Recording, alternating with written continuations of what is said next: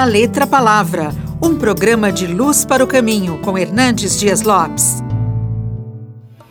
Todos nós, ou a maioria de nós, está tremendamente decepcionada com a classe política brasileira. A corrupção ganhou proporção endêmica e sistêmica.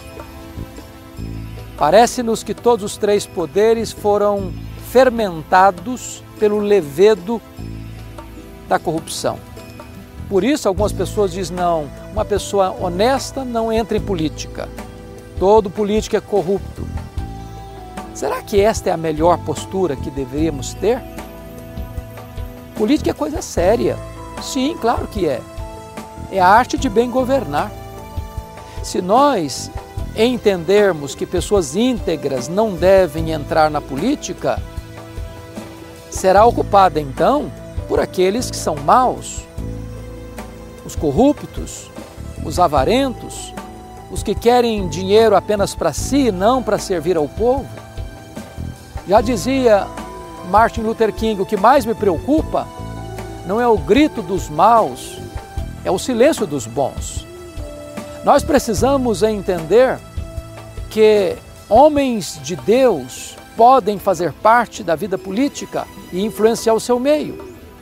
Você tem a história de um José do Egito, que foi o governador daquele grande império e salvou o mundo de uma crise de fome. Você tem a história de um Daniel que influencia a política da Babilônia e também do Império Medo-Persa.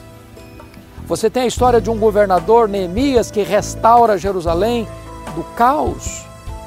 Nós precisamos de pessoas que têm a vocação política, que têm um preparo, têm uma vida irrepreensível entrando na carreira política, para que eles possam influenciar o seu meio, não se corromperem e trabalharem não para se locupletarem, mas para servirem ao povo.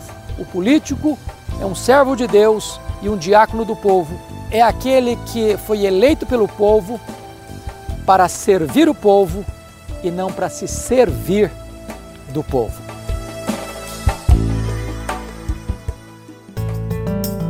Você acabou de ouvir da Letra Palavra com Hernandes Dias Lopes, uma produção de Luz para o Caminho. Luz para o Caminho, o Evangelho de Cristo através da mídia.